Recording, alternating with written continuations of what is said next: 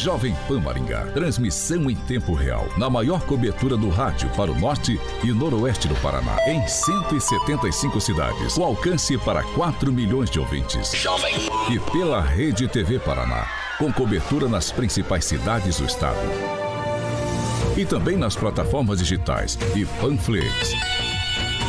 Rádio Jovem Pan. A Rádio Jovem Pan Maringá inicia agora a transmissão do Pan News. Notícia, Rádio Jovem Pan. O jornalismo sério, com responsabilidade e isenção, na maior audiência do rádio.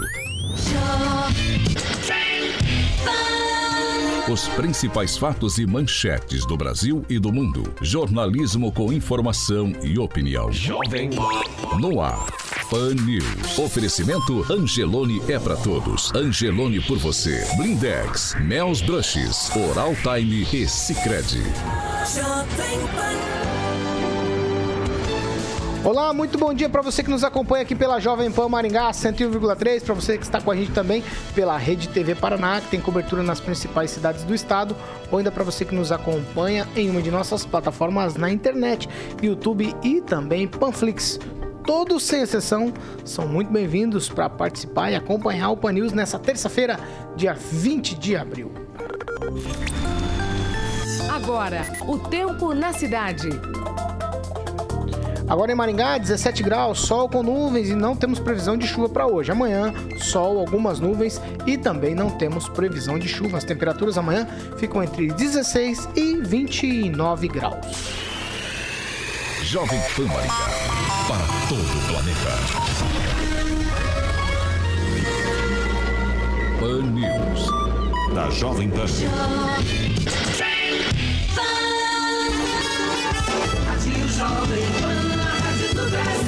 Agora, Jovem As manchetes de hoje no Pan News. Entidades assinam documento repudiando e denunciando um agressor de mulheres em Maringá. E ainda, vacinação na unidade básica de saúde Tuiuti gera muita aglomeração.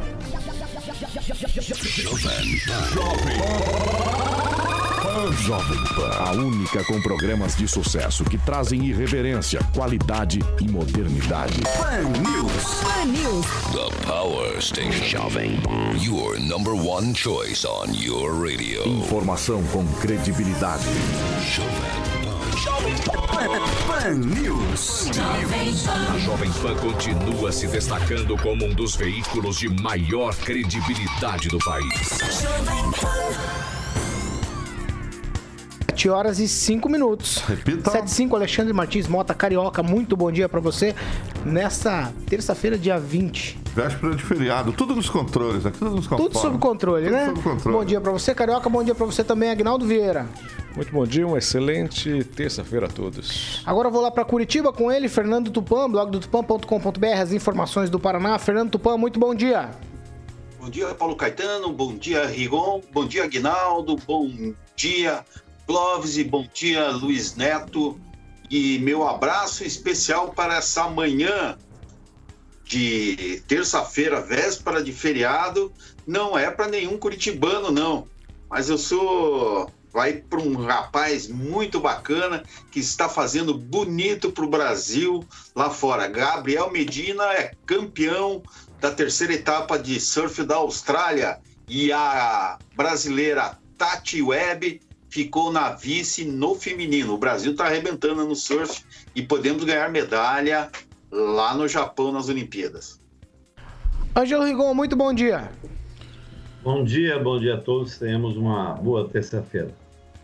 Clóvis Pontes, bom dia. Bom dia, Paulo Caetano. Bom dia a todo o pessoal da Jovem Pan. Aqueles, aqueles que sempre acompanham a gente nas redes sociais pela Rede TV. Muito bom dia. Luiz Neto, bom dia.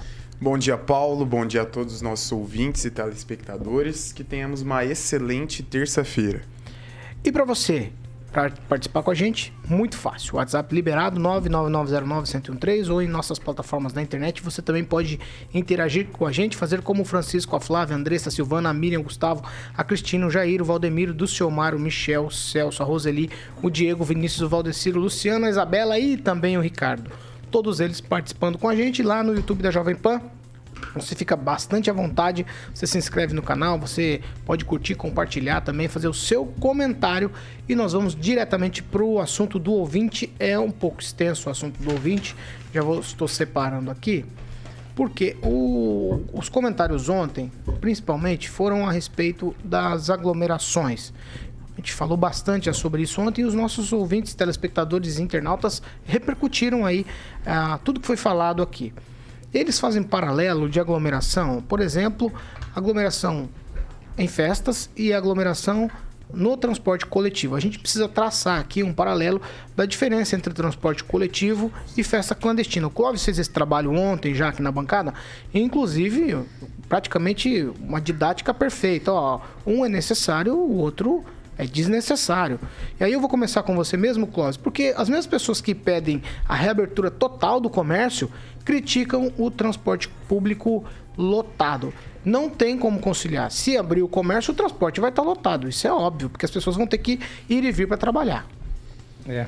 O duro, o duro é fazer o povo entender uh, o que é o transporte público coletivo em período de pandemia, porque a gente, a gente tem dificuldade de entendimento em relação a isso. Ele é essencial? É essencial. E é fato, você não consegue chegar numa empresa sem o transporte público ou sem o Uber. É, você tem que ter o meio de transporte. Eu acho que a grande maioria, se não a maioria, depende do transporte público. Aí o que a gente vê, Paulo, e é uma coisa que, que a gente não consegue dimensionar o peso das decisões em relação a isso. Um, um exemplo muito claro. Nós temos uma regra para um distanciamento fora na fila, por exemplo, de dois metros e entra dentro do ônibus e aglomera. E aí a gente usa o seguinte parâmetro de, de, de, de comparação entre uma situação de uma festa clandestina e, e uma lotação num ônibus, por exemplo. Uma é essencial, é necessário. Você não tem como fugir disso. A outra não. A outra é feita deliberadamente, a pessoa está lá, independente de quem é, é, é, vai estar participando ou não, não precisa daquilo ali, ele está ali porque ele quer. Agora, Aí as pessoas pegam esses dois momentos, e eu venho falando isso aqui desde o início da pandemia também. A gente usa um erro para justificar o outro. Aí a gente transporta para o setor público e diz o seguinte: ah, mas se o transporte coletivo pode aglomerar, por que, que tá, então barram festa? Não tem diferença. Paulo, a, a diferença é gritante porque é o seguinte: eu não tenho como. É, o Luiz Neto já está me irritando aqui. Eu não tenho como deixar de cobrar o setor público nesse momento em relação ao próprio transporte que ele gerencia. Porque se há uma fiscalização, se você tem regra, se você tem norma para que não se aglomere em festa, a regra e a norma deveria valer para quem vai trabalhar. Porque qual a diferença de um trabalhador e aquele que vai em festa? São dois seres humanos, não há diferença. A diferença está exatamente na lei que teria que ser tanto para um quanto para outro. Agora, a lei para quem vai para festa clandestina tem que ser punição severa. E agora, para quem está no transporte público, teria que ser mais ônibus. Essa é a lei. Teria que ser distanciamento dentro dos ônibus, teria que ter higienização dentro dos ônibus o tempo todo, não poderia aglomerar no terminal, teria que ter um transporte público de qualidade. Isso não acontece. E aí as pessoas usam as festas clandestinas e, e muitos dizem: ah, não tem diferença, os dois estão aglomerados. Mas a diferença talvez aqui esteja no poder público, Paulo, porque o poder público precisava tomar uma posição em relação a isso. Aglomeração, sempre que é, eu me lembro, né, o prefeito diz, olha, não tem como fiscalizar, mas se não tem como fiscalizar, como é que nós vamos exercer uma autoridade em relação a isso? E nós vamos transportar esse Covid do transporte público para quem? Quem é o responsável? Quem está precisando estar tá lá para trabalhar ou quem gerencia ele? E aí as pessoas usam essa festa clandestina e dizem, num erro gravíssimo, ah, mas não tem diferença, aglomeram é, nos dois lugares. Paulo, o transporte público, se não tiver uma mudança com extrema urgência, ele é fadado a sumir no país, porque não tem mais condição, não é eficiente. E na pandemia ficou muito claro isso, Paulo. Luiz Neto. Paulo, eu acho o seguinte, né? Inclusive eu estava procurando uma informação aqui e acabei não encontrando. É, quando a gente fala é, do, do, momento que a gente está vivendo, transporte coletivo ele tem um papel fundamental, né, nas pessoas que precisam trabalhar, garantir o seu sustento e por isso usam. Porque eu acho que se todo mundo tivesse a opção de não usar o transporte coletivo, optaria por usar o trans, não, por não usar o transporte coletivo. Por quê, Luiz? Porque hoje a gente tem outros meios de transporte com mais comodidade. O transporte coletivo ele é, não tem o conforto, né? O tempo também demora mais para você sair do bairro até até a, a chegar ao centro ou do centro ao bairro demora um certo tempo. Mas o que chama atenção, Paulo, e a gente tem que falar é o seguinte: é que isso tem um papel essencial, Paulo, é, na, na proliferação do vírus. Por isso que eu convido aí o Ministério Público, inclusive a promotora da saúde, que já veio aqui, a Michelle Nader, para observar isso, para questionar a empresa de transporte coletivo. Porque eu, eu vi as pessoas cobrando da prefeitura o que tinha que ser feito, mas e a empresa? E a empresa que é responsável pelo transporte? Nós tivemos uma CPI que comprovou que a empresa tem uma situação financeira excelente. É, qual é o problema de colocar mais ônibus? Existe um decreto que pede que as pessoas andem sentadas nos ônibus. Se você passar no centro hoje, vai ter gente em pé dentro dos ônibus. Isso não é uma realidade que eu estou falando aqui. Olha, Luiz, você está inventando isso. Não vai ter gente em pé nos ônibus, vai ter gente sem lugar para sentar, enfim. É, e isso realmente é algo que, que nos preocupa. Eu acredito que o seguinte: o poder público ele tem um papel fundamental nesse momento para fiscalizar. Quando a empresa para porque, é, porque tem greve, o maringaense tem que aguentar. Quando a empresa precisa de subsídios, é para a prefeitura que vão correr. Agora, para um serviço de qualidade, a gente também tem que cobrar da empresa que faça alguma coisa. Se o transporte coletivo não transmite o vírus, aí é outra conversa. Mas não, não existe um lugar onde não tenha a Covid. Ângelo Rigon. É, no Japão, na Coreia do Sul, nos Estados Unidos, o transporte coletivo teve é, funcionamento normal, adequado às normas, a, a educação das pessoas. Lá também foi o poder público? Não. Lá foi a educação e o respeito que as pessoas têm. Poder público não é um apanágio para tudo. Vamos dar um exemplo bem recente que tem tudo a ver com, com, esse, com esse fato. Em Maringá existem hoje, em relação à dita normalidade, 90 ônibus do transporte coletivo parados. E estão parados por falta de recursos. É aí que entraria, caros colegas de bancada, o poder público subsidiando, subsidiando, fazendo com que esses ônibus vão para a rua com mais ônibus na rua, menos aglomeração. E isso, infelizmente, vale mais para o Brasil do que para outros países. E a gente está aí, a prefeitura poderia ajudar, de alguma forma, a botar esses 90 ônibus na, nas ruas, o que diminuiria eventuais aglomerações e, obviamente, melhoraria todo o sistema. A gente, não, não digo é, é, se tornar um Estados Unidos, um Japão, uma Coreia do Sul, mas chegaríamos perto. E a maior reclamação, isso em todo o país, em todo o país, no 56 de todas as cidades, é justamente em relação à aglomeração.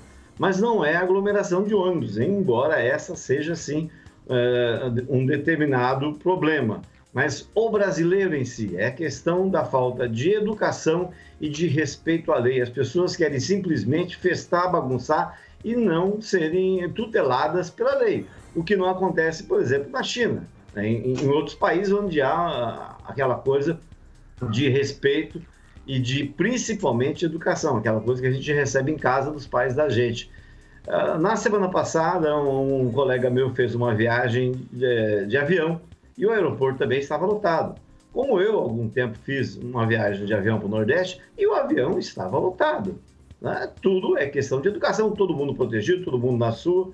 Mas no caso de Maningá, especificamente o transporte coletivo, se a prefeitura quisesse ajudar a melhorar a situação, sabendo que o povo não respeita as regras, seria colocar esses 90 ônibus, Paulo, que estão parados, rodando. Quanto mais ônibus rodando, menor é, a possibilidade de aglomeração dentro desses veículos.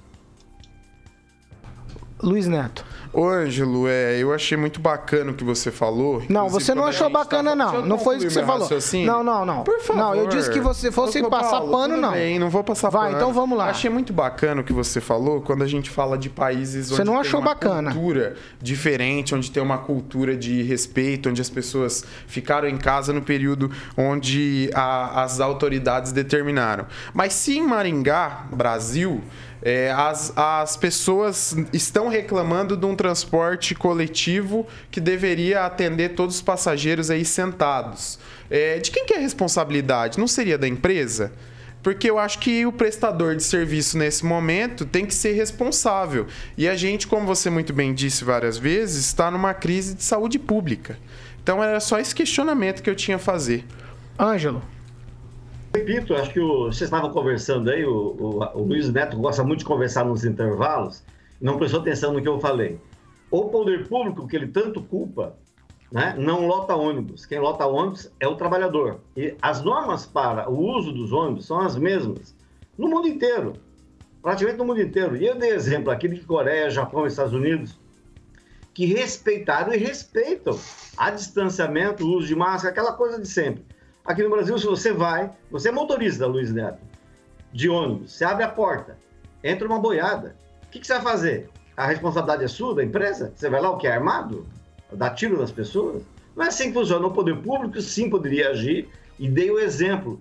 São 90 ônibus parados por falta de verba. Se nesse momento, é um momento transitório, é, é temporário, houvesse uma ajuda é, do município, que você falou em subsídio, mas o município nunca deu subsídio para a empresa. A empresa está pedindo isso há anos, nunca deram tostão para a empresa. Né? Então, essa seria uma oportunidade, em meio a uma pandemia, de se tentar, pelo menos, ver se o povo respeita. Com mais ônibus nas ruas, você ter menos aglomeração e portanto, menos contato, menos contágio e assim por diante. Fernando Tupan, as coisas em Curitiba estão caminhando em que pé? Se eu levar em consideração aglomerações aí na cidade nos ônibus, conseguiram resolver os problemas por aí? Aqui os problemas não foram resolvidos de maneira nenhuma, continuam lotados, lotados, lotados. E na semana passada, o presidente da URBS culpou a Comec, que controla o transporte coletivo da região metropolitana como culpado da, de aglomerações em ônibus em terminais de Curitiba. Na verdade, o que vem acontecendo aqui em Curitiba, houve a diminuição da frota, principalmente da, dos ônibus amarelo, e, a, e foi, acabou refletindo nos vermelhos, que são os expressos. Então, mesmo com um número é, alto de expressos, os amarelos desafogavam em parte o transporte coletivo de lotação. Então, para mim, fica bem claro: o poder público não tem que dar nenhum centavo, mas nenhum centavo mesmo para o transporte coletivo. Porque o transporte coletivo, durante décadas e décadas, arrecadou, arrecadou assim, milhões e milhões. Então, no, no, primeiro momento de dificuldade deles, eles querem que o poder público assuma tudo. O poder público fez uma concessão, se eles não estão satisfeitos, entreguem e paguem a multa e que se dane. Porque eu vou te falar uma coisa: Maringá houve diminuição do, do, do transporte, do número de ônibus nas ruas? Eu acredito que sim, como aqui em Curitiba. Então, diminuindo o número de ônibus, eles, tira, eles pegaram, demitiram o motorista, demitiram o cobrador, eles estão querendo acabar com os cobradores nos ônibus é, de Curitiba, praticamente já acabaram. Aí você tem que ter um cartão, você paga para carregar o cartão, quando isso deveria ser é, cobrado de quem? Da Urbis que está fazendo. Aí se maqueia o preço do, da, da passagem do transporte coletivo. A passagem coletiva, cada vez que você vai é, carregar um cartão, é um, dois reais que eles te cobram assim. Às vezes a gente nunca sabe o valor certo. Então, o, as empresas de ônibus precisam arcar com esse prejuízo, como todos os empresários, os pequenos, os micros e os médios que estão aí se quebrando. Você anda aqui em Curitiba, eu nunca vi tanta loja fechada como nós temos hoje, e em Maringá não é de, diferente que eu já vi no blog do Rigon fechamento de várias empresas, empresas tradicionais, como não é a paulistana aí que tinha na Avenida Brasil ali, que fechou depois de décadas e que fazia parte da, da minha memória de Maringá, de compras que minha mãe fazia. Então, nós vivemos no capitalismo e como o capitalismo prega, você tem lucro e tem prejuízo. É a hora de das empresas arcarem com a sua responsabilidade e terem prejuízo e colocarem a mão no bolso, irem para um banco, fazer empréstimo, como todo o cidadão comum que vira empreendedor. Ângelo Rigon, rapidamente. Ok. O transporte público, Fernando, ele é público. Ele é para transportar pessoas, é um transporte da cidade Eu, não, eu sei que Curitiba tem um histórico complicado de transporte coletivo, né? É, urbano, de organizações criminosas, na verdade, mas em si, de uma forma é, geral, ele, o transporte serve para carregar trans, é, trabalhadores, pessoas. Então, o transporte é público e existe uma concessão. A gente não pode misturar, colocar todo mundo no mesmo taxa. Mesmo porque, se você, eu, qualquer um de nós fôssemos empresários, quem que assumiria um transporte coletivo urbano? Uma concessão pública dessa hoje em época de pandemia sem subsídio?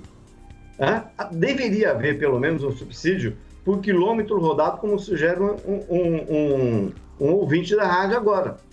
Porque a situação que a gente vive é uma situação temporária, é, complicada, e a gente não pode, em momento nenhum, deixar de atender o povo. E só para esclarecer, em relação aos 50% de capacidade, é 50% da capacidade da, da, lotação do ônibus, não de sentados. Tanto que cada ônibus tem um negocinho para você segurar. Então, quando a lei fala em 50%, é da capacidade de cada ônibus, não de passageiro sentado. Tá. Agnaldo Vieira, é o seguinte, com você eu vou, eu vou para outra parte do comentário dos ouvintes. Eu vou separei três falas aqui. Eu quero que você faça um comentário a respeito das três. Ó, o Francisco Siríaco, ou Siriaco, Siriaco como Siriaco. vocês chamam aqui, ele diz o seguinte: não falta informação, não, falta borracha e spray de pimenta para quem se aglomera. O Marcelo J. Guilherme diz que 10 mil reais para cada indivíduo pego em festas clandestinas acaba rapidinho com isso. E a Fernanda Trautem diz o seguinte: a informação não falta. O que falta é vergonha na cara. Essa atitude de festas clandestinas só irá prejudicar os comerciantes, porque se continuar desse jeito, iremos fechar novamente. Ainda na pauta sobre os ônibus, né, o nosso ouvinte, o Carlos Eduardo, nos avisou aqui que o ônibus Maringá-Sarandi, uma lotação só. Mas quando nós tínhamos todos os ônibus funcionando, é, sem pandemia, é, no horário de pico, era uma lotação, imagina agora em que se restringiu o, a circulação de alguns ônibus. Então a coisa é complicada, tem que se pensar rapidamente em, em métodos para que melhore esse sistema e as pessoas voltem ao transporte coletivo. Todos os nossos ouvintes aí estão corretos, né? É, é questão já cultural, educacional, né? Às vezes a molecada que estava em festa clandestina, a molecada ponto e vírgula, né? Porque tinha um marmanjo lá, por exemplo, um policial militar numa festa dessas clandestinas. Mas então é falta de ter apanhado, falta daquela ripinha na bunda, talvez. A gente apanhou tanto quando era criança, né? E ninguém morreu. Você ninguém... apanhava do que, Agnaldo? É, tinha aquela. Cinta, chicote. Varinha de marmelo? É, acho Eio. que. É, que morava próximo de, de, um sítio assim, então pegava aquelas varinhas e ninguém nunca morreu por causa disso e talvez isso tenha sido a diferença. Vai encostar agora num, num adolescente aí para você ver, os pais vão presos, né? Mas talvez a falta disso, a, o afrouxamento da, das leis para que os pais educassem os seus filhos em casa do método antigo, talvez tenha está fazendo falta hoje e essa molecada do capeta hoje nessas festas aí levando para casa muitas vezes a doença. 7 horas e 25 minutos. Repita. 7 e 25 aqui na Jovem Pan. Ângelo, gostaria que você falasse com a gente sobre a publicação de fotos de um casamento numa rede social. Isso levou a, a empresa a ser multada por conta de uma festa que não teve flagrante. O flagrante foi na internet, é isso mesmo? É, na verdade a denúncia foi feita por volta das 4 horas de sábado, né, pela, pelo 56. Ah, o pessoal do GG da Prefeitura da Fiscalização é, constatou, né, a pessoa informava que havia é, fotos de uma festa de casamento no Instagram. E realmente a noiva havia postado as fotos, constatado, foi pessoalmente ao local e confirmou-se é, que havia uma festa que é proibida por decreto. A gente está até o final do ano, final novembro, se eu não me engano, né, Paulo? Proibido de fazer festa de casamento. E aí lavrou-se então uma multa de 10 mil reais, que foi, na verdade, publicada ontem, decidida ontem, é, e que isso sirva de exemplo, que 10 mil reais, numa época de dessa, né, de falta de dinheiro, em que todo mundo está matando um leão por dia para sobreviver, isso deve pesar pelo menos na consciência, se não for no bolso que pesa na consciência do empresário. Não custa obedecer à lei. Se cada um agir como essas pessoas, a gente não vai a lugar nenhum. É, isso aqui vira uma, uma, uma bagunça, uma balbuja. E também o fato é interessante, Paulo, para as pessoas que às vezes se esquecem. É igual aqueles bandidos que a Polícia Federal pega de vez em quando, que ostentam no Facebook, né? E não tem de onde justificar a falta a, a, de onde vem o dinheiro. Então, que isso sirva de exemplo para as pessoas que eventualmente forem fazer coisa errada, que não se recomenda, porque não é assim que uh, a gente aprende em casa, que façam, como disse o Agnaldo ontem, né, que sabe, façam bem feito. Vai fazer festa em rua sem saída e publicar foto de casamento no Instagram, parece que é coisa, como diz o Agnaldo, só acontece em Maringá. 7 horas e 27 minutos. Repita. 7 e 27, ó, eu vou falar aqui do boletim. Maringá registrou 112 casos do novo coronavírus no boletim que foi divulgado ontem. Houve também a inclusão de 8 leitos de UTI geral é, extras nos hospitais particulares. O boletim aponta também cinco mortes, infelizmente, pela doença, três homens no mês de março e um homem e uma mulher no mês de abril. Eu vou direto para Curitiba para Fernando Tupan atualizar a gente. Fernando, eu vou te dar dois minutos para você conseguir atualizar a gente, que a gente está correndo hoje. Eu consigo fazer com menos, eu espero.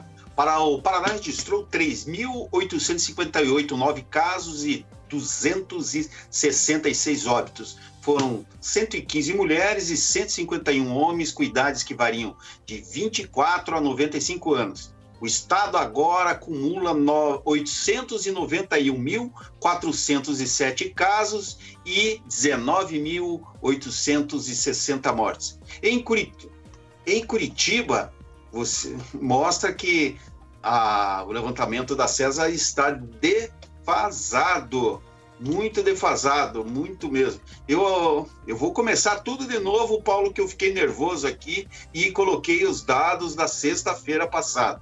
Hoje, o Paraná confirmou 2.692 novos casos e 73 mortes. Foram 25 mulheres e 48 homens com idades que variam de 27 a 96 anos. O estado soma 904.093 casos, além de 20.291 mortes.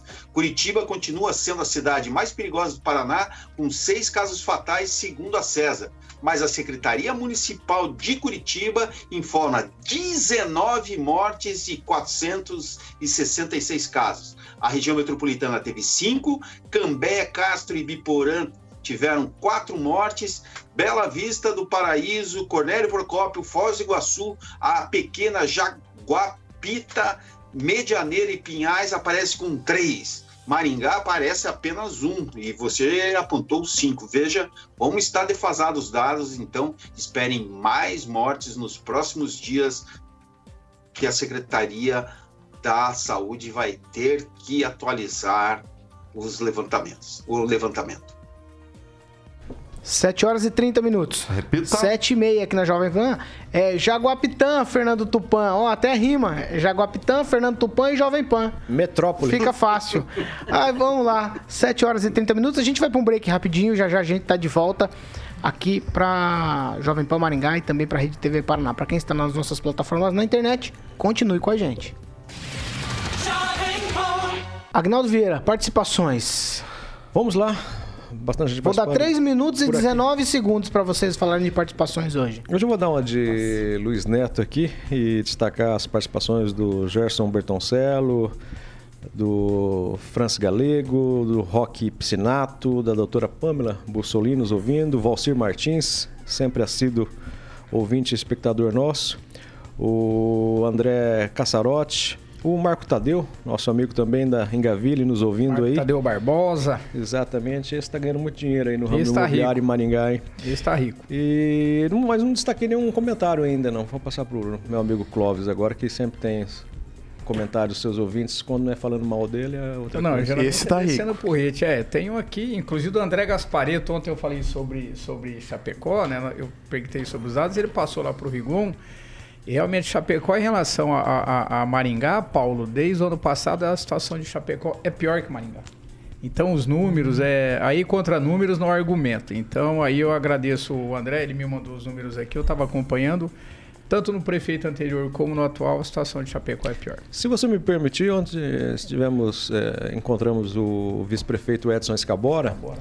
E ele disse que foi mais assintuoso nas redes sociais porque falou: eu recebi mais de 100 mensagens é, falando para o prefeito Ulisses Maia e ele irem para Chapecó aprender com o prefeito de lá. Então ele falou, por isso o motivo da escrita dele, da postagem, dizendo para o prefeito de lá vir aprender aqui, né? Se foi ah. realmente isso, mas ele mas poderia ter sido de igual forma, né? Eu uso o uma Ed... situação ruim para fazer outra pior. Então, mas o ele... Edson Cabora é gentil, é ele educado, disse então mais, então... ele disse mais, ele falou que ele vai pegar no pé de outros prefeitos por aí. Mas posso registrar as participações, Vai. Paulo? Vou registrar a participação da Fernanda Trautem, do Ricardo César Maciel Queiroz, do Alexandre Silva, da Poliana T. Também registrar a participação do Robson Fontoura, do Juliano Emílio, da Maria Souza, da Franci Galego, emprego é, do Alisson Pereira, do Arthur Tunes, do Rock, já foi registrado, mas do nosso outro amigo Érico Rock, vou registrar aqui a participação dele, o Edu Vicentim, o André Gaspareto, o Cleberson Wesley Pichelli, o vereador Flávio Mantovani, o Melquisedeque Menezes e também na plataforma do, e do Facebook, o Luiz Carlos Mioto, o Silvio Maio, inclusive foi almoçar num restaurante de um colega aqui da emissora ontem, o Silvio Maio estava lá, muito simpático, inclusive, o Marcelo Guilherme, o Marcelo Nascimento, o Fernando Silva, o Joaquim Uzuna, a Cláudia Marquezine, a Luísa Pisato, perdão, o Marco Aurélio, entre outros ouvintes. A gente já está encerrando essa etapa de fala dos ouvintes.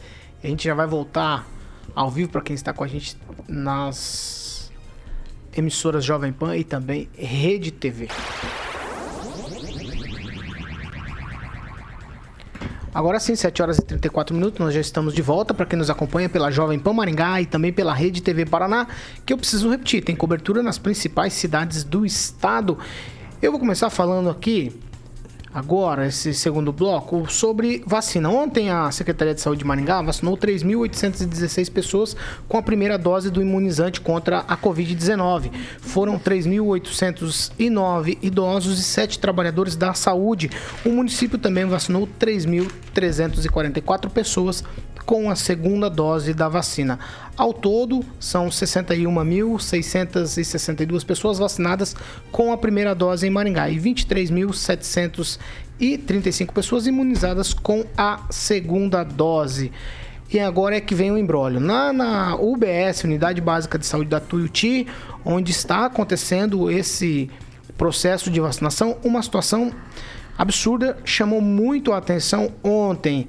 É, o número de pessoas aglomeradas, a gente tem as imagens, você pode acompanhar para quem está com a gente na Rede TV ou uma de nossas plataformas na internet, você pode acompanhar aí as imagens. Muitas pessoas aglomeradas à espera de imunização. As informações que chegaram para a gente foi de que lá foram distribuídas mais ou menos 600 senhas e aplicadas 600 doses da vacina. Isso tudo até a uma hora da tarde. Mas é o seguinte, não dá para tolerar uma desorganização dessas. As pessoas na rua, na calçada e ninguém, ninguém, absolutamente ninguém, para tentar pelo menos organizar uma fila com distanciamento lá na UBS Tuiuti Clóvis Pontes. Pai do céu, alguém precisa identificar isso com extrema urgência. Paulo, mas isso tem que ser identificado no início, antes de aglomerar, porque depois que aglomera, você, você ou você afasta isso debaixo de, de, de, de ordem, é, e aí fica difícil, você tem gente de idade, você tem gente, você tem gente que está na fila ali é, e não tem nem noção, Paulo, de que horas vai sair dali. É, não dá, isso tem que ser organizado antes. E aí a gente não tem como cobrar outra outra pessoa senão o setor público. Nós não temos como cobrar outra situação senão do setor público. Isso tem que ser isso tem que ser organizado muito antes, Paulo. Não dá para ver uma situação dessa ficar tranquilo. Aí nós trabalhamos a regra e exceção. Aí você pega a, a multa para quem está caminhando em volta do Bosque do Ingá, às vezes sem máscara ou aglomerado, e você deixa isso aí liberado, deixa o transporte público liberado. Não dá para isso não dá para aceitar, Paulo. Como é que vai se resolver isso? Tem que resolver isso antes de começar essa aglomeração, porque depois que ela se forma, você não resolve mais. E aí a gente vai fazer o quê? Dá uma olhada, é guarda municipal, pode botar PM, pode botar minha mãe, pode botar quem quiser. Depois que aglomera, não resolve mais. Então isso tem que ser programado antes da fila se formar. Como é que isso vai ser feito? É, ontem eu falei, você falou que é desvio de finalidade, função, né? É pegar os agentes e ajudar é, nesse caso, por exemplo, os agentes de trânsito, ajudar nesse caso, por exemplo. Paulo, é inconcebível isso, não dá. Isso, alguém tem que tomar providência e agora A quem nós vamos responsabilizar do setor público? Prefeito, executivo, legislativo, vamos, vamos é, Secretaria de Saúde, quem? Quem é o responsável por esse setor? Tem que ser resolvido com extrema urgência. Não dá para acontecer mais, Paulo. Aí tem que entrar o Ministério Público se não tiver outro jeito. Agnaldo. É, só lembrando que a vacinação segue hoje, né? A primeira dose nas UBS do Mandacaru, Pinheiros, Tuiuti, Zona 7, Iguaçu, Iguatemi, das 9 às 17 e na UBS de Floriano, com agendamento na unidade das 9 às 4 da tarde e o drive-thru também continua no Teatro Calil Haddad das 9 Já que você deu a informação, às Agnaldo, 4. Eles aumentaram os locais de votação, de votação, de vacinação para hoje e também separaram primeira e segunda dose. Essa é foi, bom. essa foi a atitude que a Secretaria de Saúde tomou. Então se reorganizou para continuar. Mas ontem aconteceu o problema. Já que você falou dessas aí, para a segunda dose, ó, é o UBS Policlínica Zona Sul, UBS Morangueira, UBS Vila Operária, UBS Iguatemi, Drive Tour Teatro Calil Haddad e UBS Floriano. Nessas, aí as pessoas com 65 anos ou mais para segunda dose da vacina. E o público-alvo aí da saúde, trabalhadores da saúde, lá nas salas de vacina da Secretaria de Saúde, das 8 até as 5 da tarde. Agnaldo. É, o Klaus foi feliz na sua colocação que isso você tem que prever. Né? E quanto mais vai abaixando a faixa etária, maior vai ser a quantidade de pessoas se aglomerando para tomar a vacina. É, tivemos sugestões de se colocar é, esse público nas escolas municipais. Por que nas escolas? Porque lá você tem uma estrutura de banheiro, de cadeiras e é coberto, né? Além de você não precisar fechar a rua. Como Bebedouros com água, né? Uma série de Tudo, coisas tudo tem isso. estrutura. A escola tem estrutura. Exatamente para receber. E não é que você vai, é, você vai ter na, na Tuiuti, OBS Tuiuti, também numa escola ali próxima da Tuiuti. né? Não, eu acho que você transferiria as pessoas, os, quem está vacinando, eh, os enfermeiros, os auxiliares, para a escola. Então, você não precisaria contratar mais gente, porque isso não tem. Esquece. Eu acho que é só por uma questão de estrutura, porque o OBS não tem estrutura para é, acondicionar todas essas pessoas e manter uma distância. Né? Na, na escola, pela quantidade e talvez pela quantidade de salas também, você já organizaria quem é primeira dose, quem é segunda dose. Eu acho que facilitaria, né? Mas é uma, só uma questão assim de saber que isso vai acontecer, que não é tão difícil. Não precisa ter uma bola de cristal para saber. E cada dia mais vai piorar, porque vai chegar na faixa etária de 60 anos, Vai aumentando, gente. vai aumentando as pessoas. Exatamente. Então, eu acho que procurar uma estrutura né, do município mesmo, não precisa pegar nada. Uma das é para utilizar a escola seria uma melhor, um melhor conforto, mas nenhum momento vai estar perfeito, gente, né? As pessoas vão lá, principalmente idosos, você já passa cinco e pouco da manhã já tem idoso na frente da, de UBS aguardando. Não precisa ir de manhã nessa correria, mas as pessoas vão, é da cultura do- dos idosos. Mas só isso, eu acho que um, um pouco mais de organização ajudaria. Mas que vai aglomerar, isso vai. Agora tem gente que se aproveita para fazer discurso é, é à frente disso. Tem que dar graças a Deus que está tomando vacina também. Ô Luiz Neto, desculpa, Agnaldo, eu vou, eu preciso falar. Eu Não sei se estão fazendo só palanque com isso, não. As imagens são horríveis. Alguém pode ser multado por conta disso, Luiz? Será que alguém tem que ser acionado por conta eu, disso? eu acho que isso, isso não vai acontecer, né, Paulo? Ontem, inclusive, é, teve vereadores né, que se manifestaram, teve uma vereadora que foi lá, mas é, eu, eu vou na linha do que o Agnaldo disse. Eu, eu falo palanque que vai lá, faz assim, mas não deu uma sugestão. É, chega né? meio-dia, né? E fica. Aí, é, aí, aí a pessoas, às vezes, o, quem está tomando a vacina, o pessoal da imprensa, dá sugestões. Agora, quem precisaria mesmo, quem vai lá fazer é, graça, acaba não dando uma sugestão, só mostra o problema. Tem que dar uma sugestão, né? Se é tão bom assim, dê uma sugestão. Mas e, e, em relação à, à questão de, de tomar vacina, eu acho que o que aconteceu ontem não vai mais acontecer, Paulo. Por quê?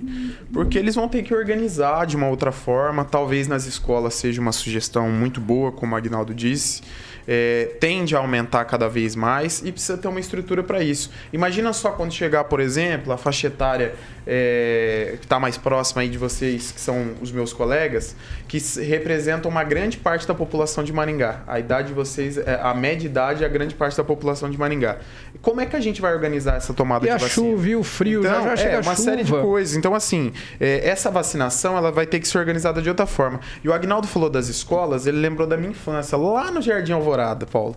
Quando eu era criança... Foi semana passada. É...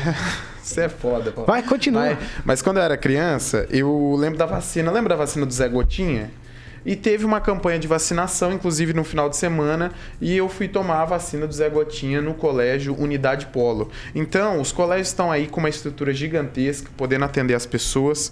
É, a prefeitura tem estrutura para isso, tem uma série de cadeiras e é, estrutura de pessoal que pode, claro, atender em alguma oportunidade a organização dessa tomada da vacina. E claro, quanto menos aglomeração, melhor para não, prolifera, não pluri, proliferação do vírus. Ângelo Rigon.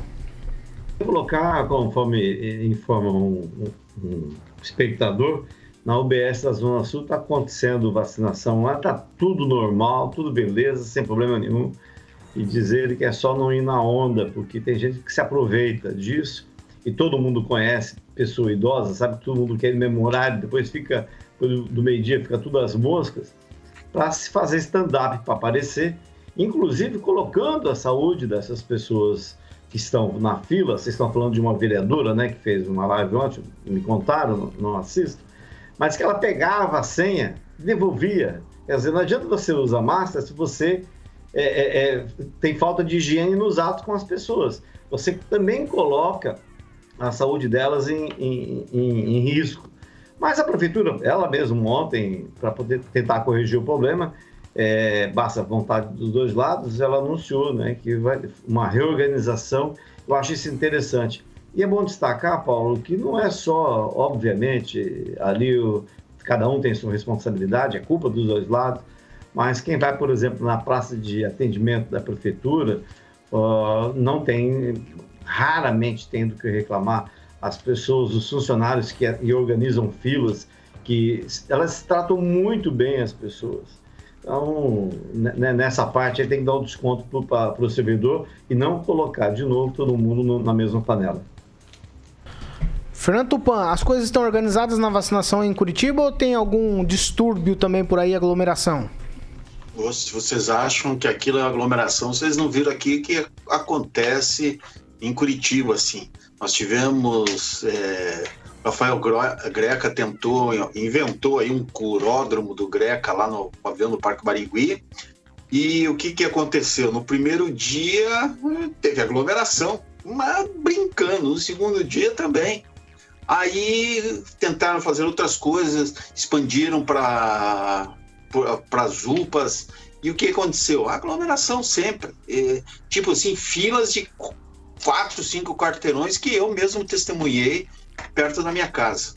E, e publiquei no meu blog, também no blog do Tupã, o, como estava a fila da vacinação. O que acontece é o seguinte: o poder público precisa mesmo se organizar e pensar e colocar mais pessoas. Nos Estados Unidos, eles é, vacinam em parques, vacinam em supermercado hoje, estão fazendo em tudo que é lugar para evitar aglomeração. Então não é só meia dúzia de postos. Então, a gente tem que ter 100 postos, entendeu? É, é só descolar ter 100 enfermeiros, mas não é, geralmente não é enfermeiros que vão dar a vacina, são técnicos. Precisa ter 100 técnicos e cada um deles dando um shot num lugar diferente. Isso que nós precisamos. Nós não precisamos é, ficar discutindo, ai, ah, tá dando aglomeração. Tá dando porque são poucos locais, vão dar sempre. Não é diferente aqui, não é diferente aí em Maringá. Só que o poder público demora muito para reagir e tomar uma ação imediata, que às vezes você precisa estar tá, é, mudando de um dia para o outro. Nós precisamos exatamente isso. Teve um problema um dia, no dia seguinte já tem que estar tá resolvido quando a imprensa aponta. O que eu achei legal aqui que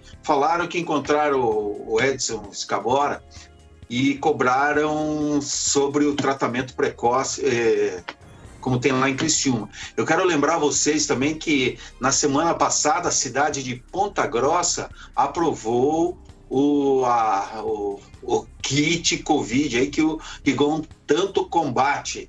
E agora seguiu para a sanção da prefeita Elizabeth Schmidt, do PSD, para a bomba. O, se ela é, dar a canetada dela ali e aceitar o que foi enviado pela Câmara, o PT e o PCdoB lá de Ponta Grossa já vão entrar na justiça para, com uma ADIM, uma, e vão contestar no Tribunal de Justiça o, essa ação de improbidade. É, então, o Paraná precisa mesmo, todas as cidades ficarem é, atentas. Eu falei improbidade, mas não é a DIN, é a ação. Rigon, me ajude. Direta de inconstitucionalidade. E constitucionalidade, exatamente. E só, só para acrescentar, Paulo, me, me permita, o secretário de Saúde de Londrina, o Felipe Machado, proibiu a distribuição de vermectina em todos os postos de saúde de Londrina a partir de hoje. 7h47. Vocês estão levantando o assunto, depois vocês não querem oh, que eu paute, né? Aí a gente volta naquela mesma conversa Exatamente. de sempre. Aí é vocês dois mesmo, Fernando Tupan e Ângelo Rigon. Depois vocês ficam criticando, falando, ah, de novo essa história. Aguinaldo, eu preciso seguir aqui, meu filho. Eu sou sempre rápido. É, ontem também encontramos o prefeito Fernando Brambila de Santa Fé e ele disse que aquela história lá das, da das fitas da pulseira ele vai manter, viu? Dos que foram infectados. V vamos lá, Vice-presidente da Museu. 7 horas e 48 minutos. Eu vou, eu vou seguir por aqui, porque para o feriado de amanhã, a Prefeitura de Maringá publicou um decreto específico. Quem vai contar para a gente as nuances desse novo decreto é Roberto Lima. Roberto, bom dia para você. Bom dia para você, Paulo, equipe ouvinte da Rádio Jovem Pan. Bom, a Prefeitura de Maringá publicou um novo decreto nesta segunda-feira com medidas restritivas válidas para o feriado nacional de Tiradentes, que é comemorado nesta quarta-feira. O novo documento ele prevê as mesmas regras vigentes aos domingos aqui na cidade. Conforme o decreto, poderão funcionar as atividades consideradas essenciais. Também estará permitida a abertura de açougues, casa de massas e similares até ao meio-dia, e restaurantes, padarias, lanchonetes, bares, sorveterias, pizzarias, praça de alimentação dos shoppings e similares até às 21 horas com atendimento presencial e até às 23 horas somente o serviço delivery. O toque de recolher, ele continua das 22 horas até as 5 horas da manhã do dia seguinte, com multa de um mil reais pelo não cumprimento aí, portanto, do toque de recolher. O novo documento ele passa a valer então a partir da meia-noite desta quarta-feira aqui em Maringá.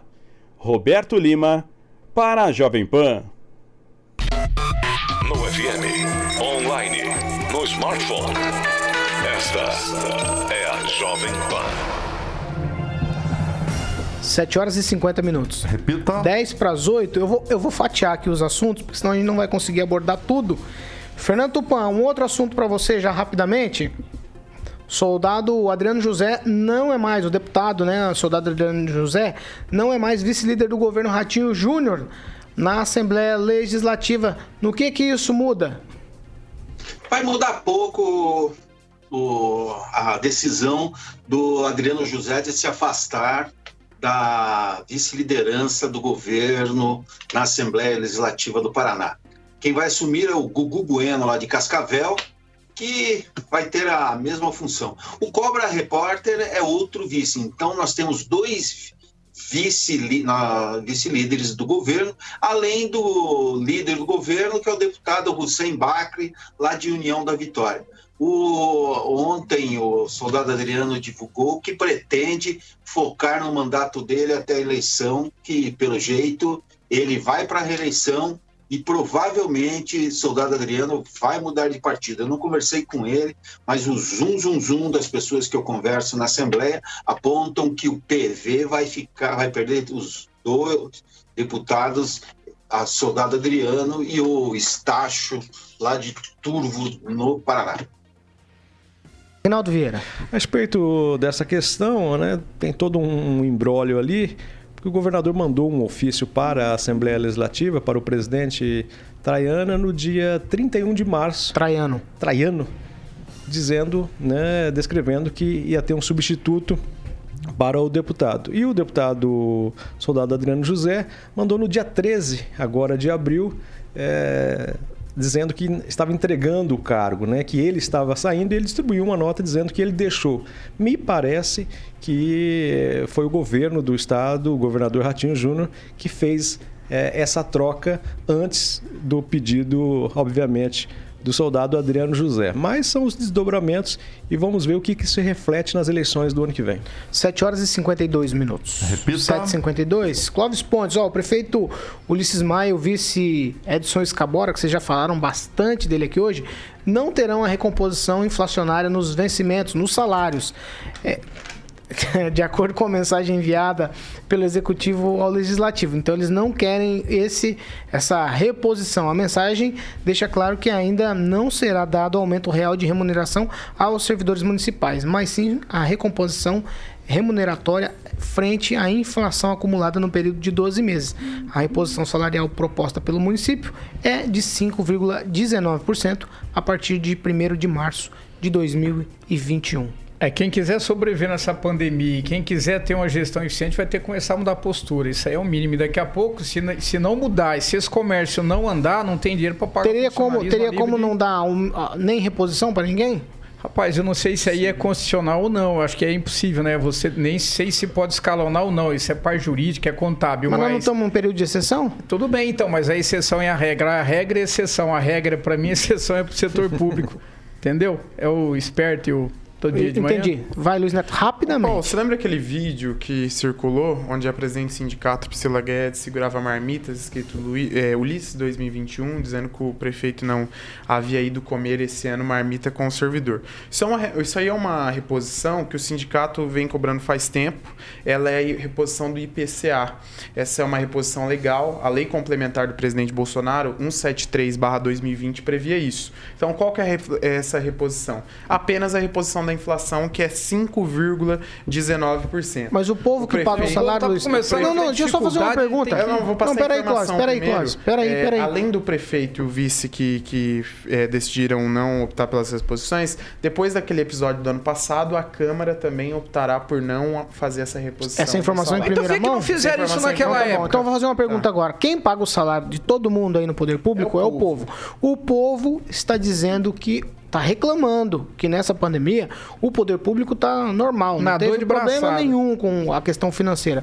Não seria a hora, no momento de exceção, de alguém chegar e falar ninguém vai ter reposição nenhuma porque vai ser a nossa contrapartida? Sabe desde quando está sendo. Só tô te fazendo uma pergunta. Essa questão da reposição segurada? É desde março, né? Então tem um, tem um Não- certo tempo. A minha pergunta é só, só isso, se não Eu é a hora que- da eu acho que contrapartida. Eu acho que poderia, né? Mas é uma, é um, é uma questão legal, mas que poderia ter, não ter sido feita ou ser feita em um momento oportuno. Ou faz a doação dos 5,19% cada um que pega, mas- entra com contrapartida. Mas aí eu vou te dizer, Não que dá? servidor que vai fazer isso? Eu não sei, eu tô só perguntando. Não, aí, aí eu acho Não impossível. tô mas nem é- querendo é criar pode ou não caso. pode? Não tô nem querendo criar caso. Eu tô dizendo que a grande maioria da população não é servidor público. E tem reclamado dessa situação. O servidor público continua recebendo normalmente. Só isso. Se isso pode, então isso poderia se estender. Eu concordo. Ué, se pode, lei tem não- exceção. Então, se tem exceção, precisava ser usado, ainda mais nesse momento.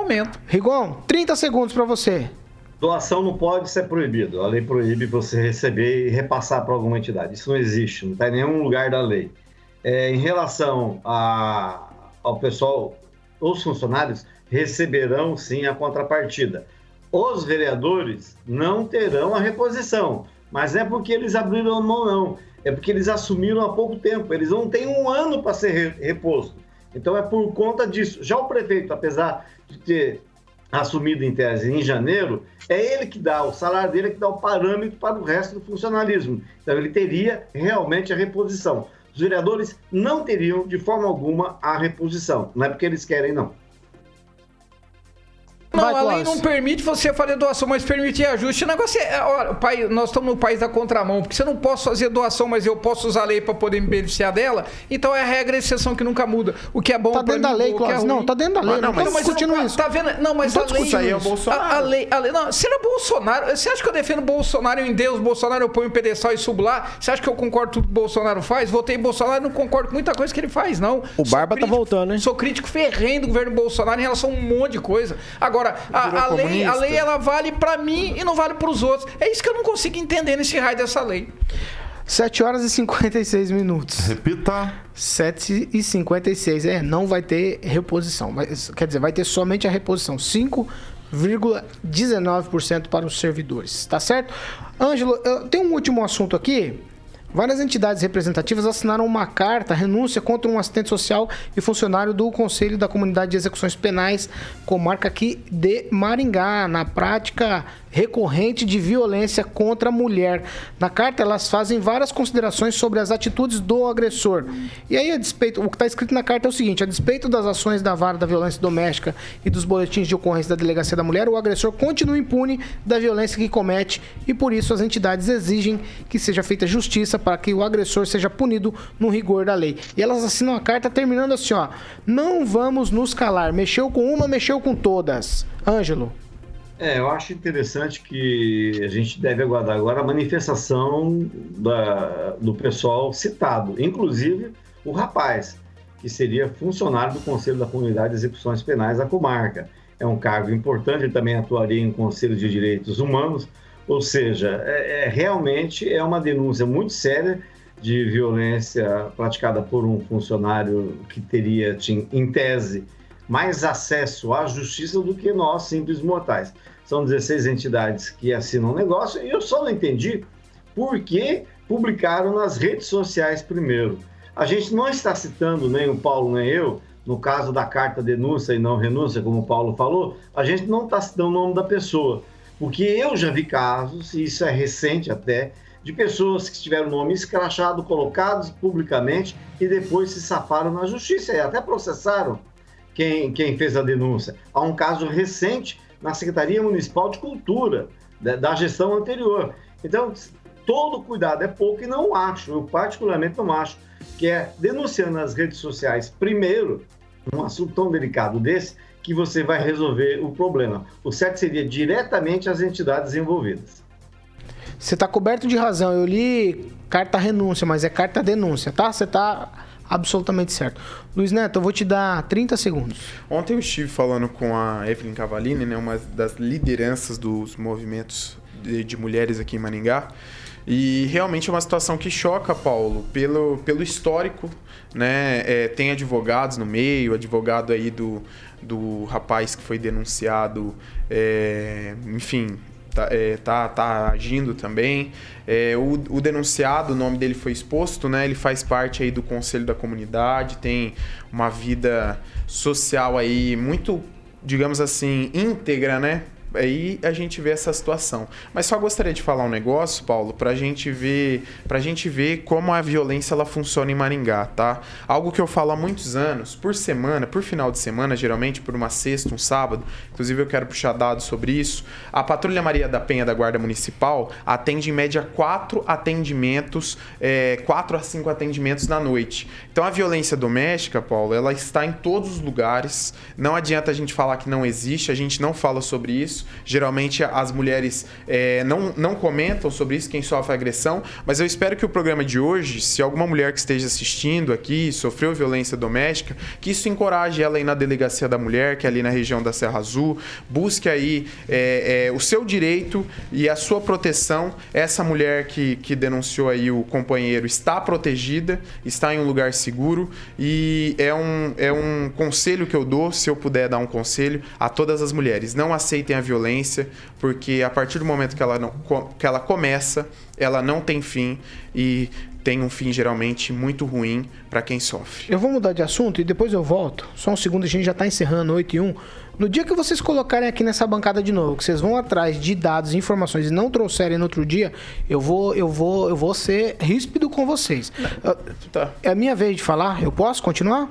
Porque vocês vêm reiteradamente dizendo isso. Eu vou Vocês trazer quem? Dá informação. nome. Ala, ala da direita aqui. Vocês vêm reitera, reiteradamente fazendo isso. Vou trazer informações, vou trazer informações. Isso se chama enganação. Vocês estão enganando os nossos ouvintes. E eu não vou admitir isso e não tem mais espaço para falar. Oito horas e um minuto. É só tchau, Luiz Neto. Tchau para você. Antes de dar tchau, eu tenho que te dizer o seguinte: essa informação que eu trouxe foi um dado de dois anos atrás. Mas eu, eu vou pegar ele eu atualizado. falei o seu nome? Não, mas você. Eu então falei tchau, eu Luiz. trazer. Tchau, Clóvis. Não Tchau, tchau, até bacana. mais, Luiz. Tô com você. Até mais, gente. Autoritário. Até mais, até mais. Tchau, Agnaldo Vieira. Amanhã eu vou trazer. É sempre Isso. amanhã. É sempre amanhã. Você tem que fazer o seguinte: aí você chega amanhã e fala, É cadê os dados? Eu vou perguntar. eu vou É, hoje. Eu vou perguntar. Na Mas próxima vez eu é feriado. Ah, amanhã Então, todo amanhã mundo trabalha. aqui. Ontem Você o vai estar. Ontem Fala o por você. Gaspareto me trouxe a informação, eu pedi aqui, ele falou, e buscou, show de bola, é isso aí. É esse Mas o tipo de ouvinte foi mais honesto que você nesse caso. Não, não, eu pedi. Você ele falou que ia trazer as informações de uma situação aí que eu vou ficar quieto. É, você. Eu? Qual? Você não trouxe. Fala qual? Da cidade lá de São Paulo que tava fazendo uma Se situação. puderem. Não, qual Ah, tô cidade? esperando. Tô esperando. Quando? Se eu não trouxe. Araraquara. Se eu não trouxe. Araraquara até hoje eu tô esperando O os que, que eu dados. falei de Araraquara? Que Toda- quando? Dá o dia Tá do bom. programa. É, tchau, Ah, Fernando Tupan. Se puder amanhã passar lá no bar do Zé e me resgatar, eu venho. Aí é bom. Só, dados por favor, Aí. silence, please. Vai, Fernando. É Nós. Espero que vocês da bancada se acalmem. É o seguinte: ah, amanhã você, o, o, o Luiz Neto podia trazer os dados que mostram que o governo Ratinho, para não estragar a economia no próximo ano, vai ter um déficit de 4,3 bilhões no orçamento. Isso é uma previsão da, da, da LDO que foi entregue ontem pelo mari- maringaense chefe da Casa Civil, Guto Silva, na Assembleia Legislativa para o presidente Ademar Traiano. Isso amanhã a gente precisava dar um- uma comentadinha assim, o, de como essa pandemia está afetando os paranaenses de uma maneira geral. Fernando, tchau pra você também, Ângelo Rigon. Tchau, um abraço a toda a pandemia. Está afetando, infelizmente, o Brasil inteiro e é um dos poucos países que não está evoluindo. Ele está voltando para trás por falta de administração. Um abraço a todos. Só para dizer o seguinte também: não acreditem, tome todo o cuidado que recebo. Eu vi um vídeo com um rapaz aí, que me disseram cada coisa dele, e ele está dando lição de moral em vídeo circulando pela internet. Qualquer hora a gente podia abordar isso também, Paulo. Um abraço. É, o Agnaldo gosta de abordar essa história aí. Viu? Não, tem, do- gente- tem dois agora. Tem um, tem um repórter da Band que tá dando uma de, daquele vereador lá de, do Rio de Janeiro, invadindo o BS aí e tal. Diz que é apoiado pelo Boca Aberta e já disse que é candidato a vereador, né? E o outro não devolveu os cheques até hoje do seu Ademar Schiavone, do seu Adelso Schiavone. Ai, meu Deus do céu, viu? Eu não sei o que eu faço com vocês. 8 horas e 4 minutos. Paga eu. a gente tá encerrando essa edição do Pan News, então traz as informações primeiro, depois eu te pago. qual delas Vamos você lá. quer? Todas que você prometeu até hoje não trouxe. Qual delas? Fala qual que eu prometi no trouxe. Araraquara, os Incerta números de sempre Araraquara. Cita os nomes aí, filho. Se, eu- se tem alguém que traz informação, sou eu. um dia data e hora. Ah, Clóvis. Paulo, decimal não morro não. Carioca, o que vem por aí? Sim. Porque daí eu sei que vem a informação correta, Carioca, velho. reta. Vai lá, Carioca. Vou- Sem fake news. Eu vou tocar Legião Urbana, o mundo anda tão complicado. Aguina, aí, Aguina. Bonita canção, Porque hein? eu acho que a pandemia prejudicou a cabeça de algumas pessoas aqui também. Você pode participar com a gente, ouvinte.